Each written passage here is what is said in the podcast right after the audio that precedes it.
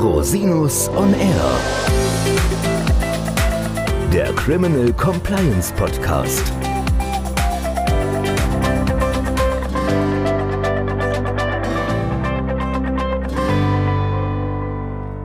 Herzlich willkommen zum Criminal Compliance Podcast. Schön, dass Sie wieder eingeschaltet haben. Mein Name ist Christian Rosinus und das Thema der Woche ist der vorläufige Abschied vom Verbandssanktionengesetz. Das Thema Verbandssanktionengesetz ist ja in den vergangenen Monaten kontrovers diskutiert worden und war auch schon in verschiedenen Podcast-Folgen hier Thema. Die entsprechenden Episoden verlinken wir Ihnen natürlich gerne in den Show Notes. Jetzt sieht es danach aus, dass das Projekt Verbandssanktionengesetz zunächst einmal offiziell gescheitert ist. Die CDU hat mitgeteilt, dass sie das Vorhaben nicht weiter unterstützen wird, sodass daraus in der laufenden Legislaturperiode wohl nichts mehr werden wird. Ich werde Ihnen heute einen kurzen Überblick zum Hintergrund und zu der Frage geben, an welchem Punkt das Verbandssanktionengesetz nach allem Anschein gescheitert ist.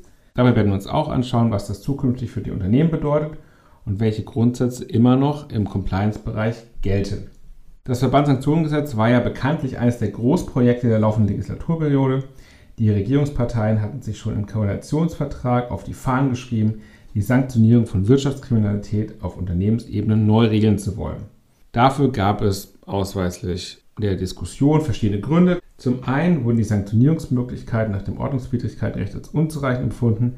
Als unzureichend wurde insbesondere empfunden, dass die Verbandsgeldbuße unabhängig von Unternehmensgröße auf 10 Millionen Euro begrenzt ist.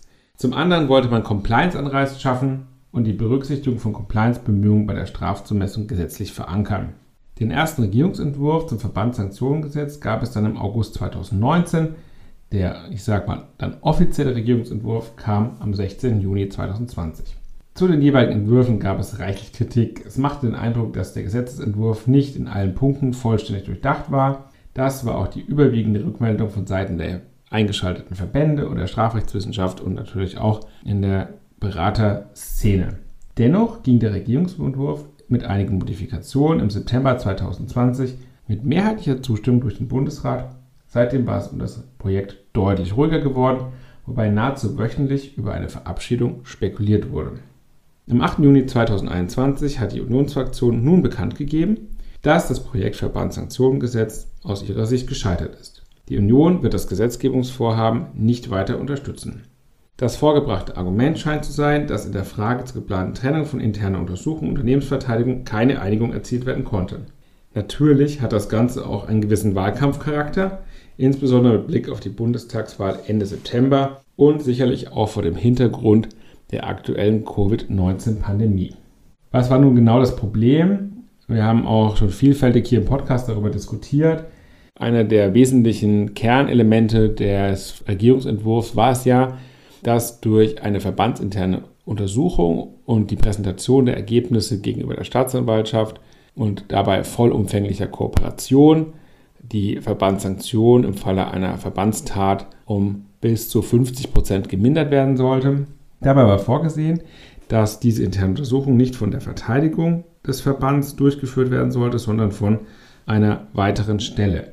Das hat vielfältige Kritik auf den Plan gerufen, sei es Kostengründe, sei es der Umstand, dass auch insbesondere dann die Ermittlungsergebnisse der Untersuchung nicht mehr beschlagnahmefrei sein sollten, was im Ergebnis auch Verteidigungsrechte einschränken sollte.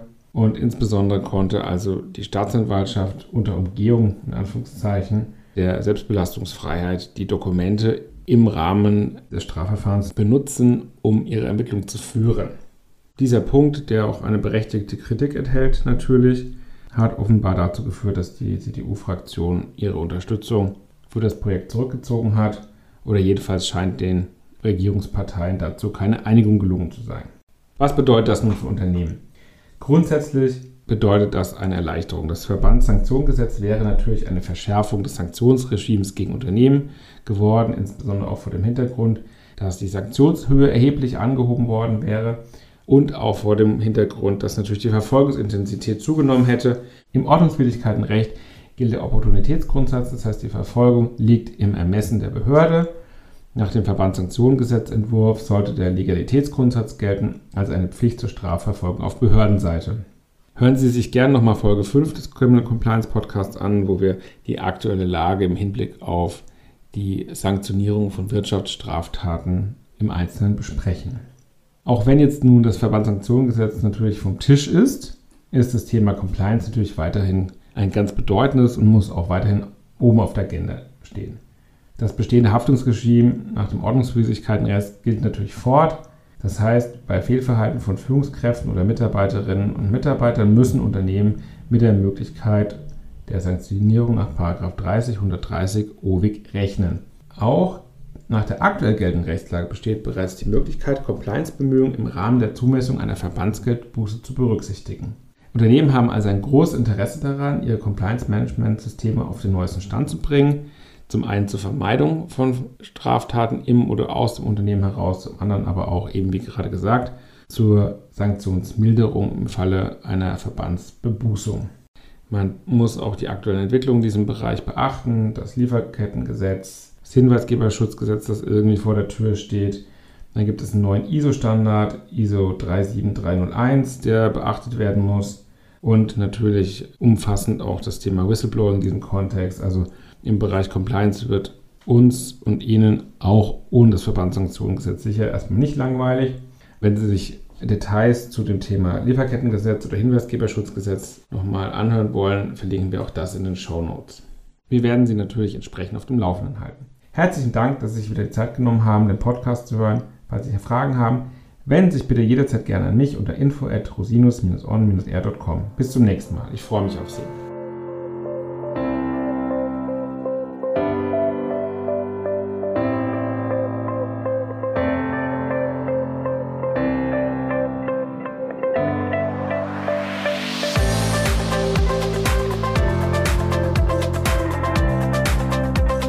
Der Podcast stellt lediglich einen allgemeinen Überblick über rechtliche Themen dar und ersetzt selbstverständlich keine Rechtsberatung zu konkreten Fragestellungen im Einzelfall. Bei Fragen wenden Sie sich an Rechtsanwältinnen und Rechtsanwälte Ihres Vertrauens, natürlich auch gerne an uns. www.rosinus-on-r.com oder unter www.rosinus-partner.com.